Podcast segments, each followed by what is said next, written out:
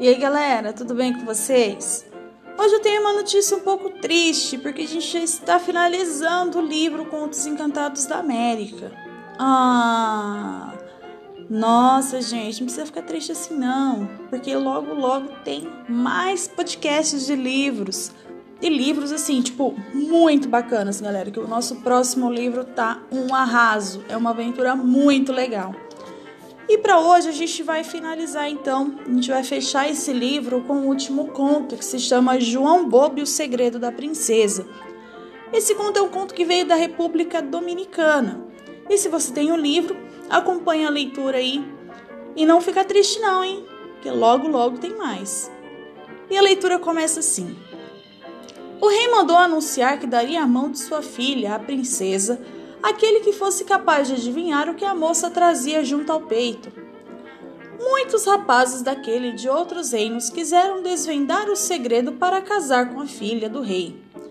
João Bobo, um jovem humilde que todos achavam meio tolo, soube da novidade e disse à mãe: Mãe, mamãe, mãe Que gritaria é essa, João? Até parece que sou surda.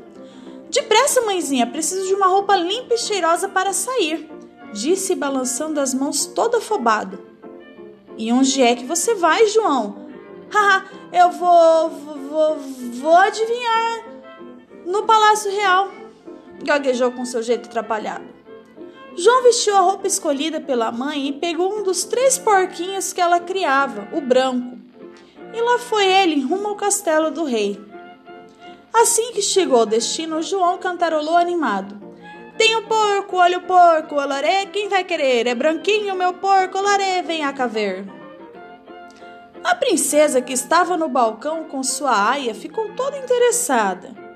E as duas desceram onde estava João Bobo, que atarantado corria atrás do porquinho que tinha acabado de escapar de suas mãos.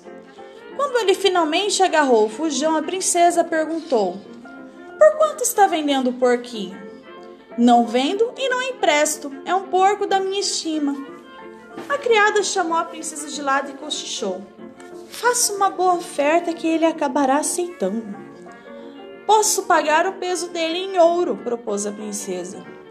Não quero seu ouro, e já disse que não vendo porco. Mas eu quero tanto, insistiu ela, fazendo um muxoxo.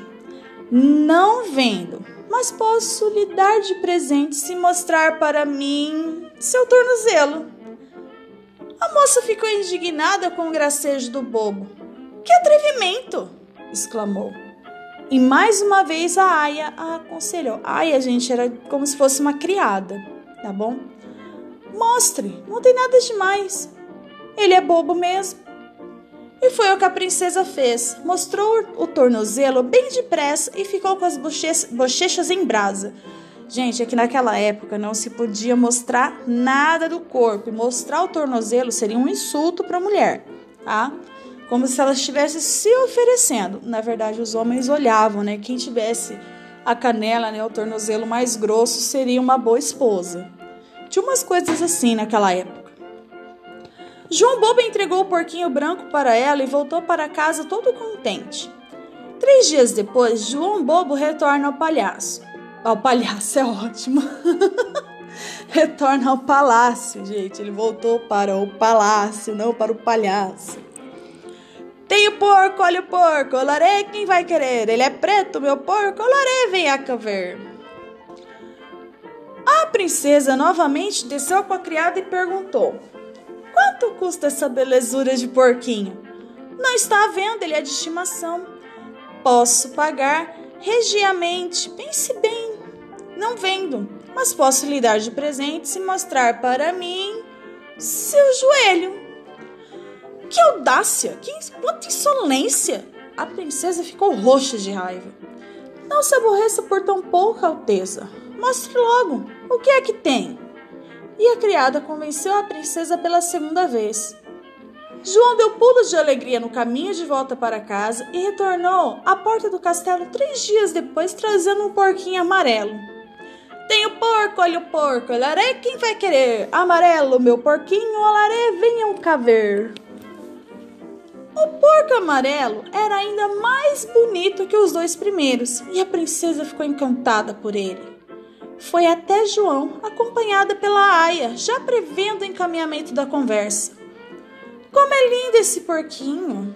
De todos é, sem dúvida, o mais belo. Quanto quer nesta preciosidade?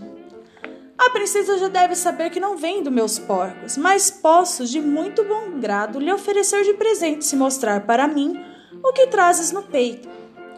Seu desplante não conhece limites. Quanta petulância! Deixe isso para lá, princesa. Mostra o que traz escondido e pronto. Ele é mesmo um tolo, tontolão. E a criada persuadiu a jovem mais uma vez. A princesa desabotoou a gola do vestido e exibiu uma linda trança que escondia da vista de todos. João Bobo era só felicidade no caminho de volta para casa. Três dias se passaram e o domingo chegou. O sol brilhava no céu sem nuvem e espiava a fila comprida de candidatos à mão da princesa. João Bobo era um dos últimos, estava animado. Gargalhava alto, saltava e dava piruetas, dançando com a própria sombra. Adivinha oh, adivinha eu. Quem casa com a moça, adivinha eu. Todos somos espertos, adivinha o, e o bobo sou eu.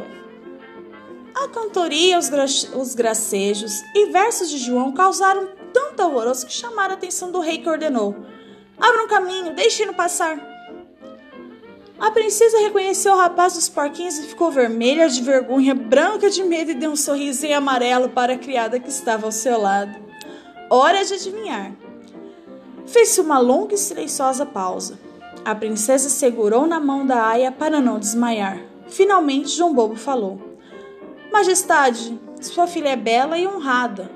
Ela tem uma farta cabeleira com a qual faz uma trança que mantém escondida dentro do seu vestido. A princesa sorriu aliviada. Que sorte a dela! Estava muito feliz. Seria esposa de um homem astuto porque soube descobrir o segredo. Inteligente porque soube escondê-lo muito bem e habilidoso por tê-lo contado com muita graça. Casaram-se e foram muito felizes, guardando e cuidando muito bem de porcos e segredos. Ai, gente, não tinha conto melhor para fechar esse livro. Realmente, o João de Bobo não tinha nada de bobo. Ele foi muito astuto, muito inteligente, ele soube fazer tudo com muita maestria. Galera, a gente tem que ser como, como o João para tentar descobrir as coisas, descobrir os segredos da vida, dar o tal do jeitinho brasileiro para se virar, não é verdade? Porque ali o que, que ele fez? Vou dar um porquinho de presente para a princesa e vou meio que chantageando ela para conseguir aquilo que eu preciso descobrir. Que de João só tinha de bobo. E de bobo a gente só tem a cara, não é verdade que a gente fala assim? Nossa, aquele ali de bobo não tem nada, só a cara. Mas é, gente, todo ditado popular também vem desses contos. E assim a gente fica com mais um conto popular vindo de vários países da nossa linda América, né? E como eu já havia falado para vocês em algum momento, a maioria dos contos apresentados nesse livro, eles vêm dos países da América do Sul. Alguns da, né, alguns da América Central e pouquíssimos contos da América do Norte. Por isso que são contos encantados da América Latina. Então, nossa América Latina é muito farta de histórias e todas as histórias tentando ensinar algo, tentando justificar a criação de algo e encantando cada vez mais a nossa cultura. E claro, creio eu que vocês também tenham aprendido muito sobre as outras culturas e ficado um pouquinho pelo menos de curiosidade, assim como o João teve a curiosidade de descobrir, né, o que a princesa escondia, vocês também têm um pouquinho de curiosidade ou ficaram com um pouquinho de curiosidade para descobrir o que acontece nas outras culturas e quais são as outras histórias fabulosas que essas culturas da nossa América Latina têm a oferecer. E assim a gente finaliza mais um livro e eu espero vocês no próximo podcast com um livro cheio de aventuras. Tá bom? Beijo, galera. Uma boa semana para vocês. E não saiam de casa sem usar máscaras por conta dessa nossa pandemia, hein? Beijos!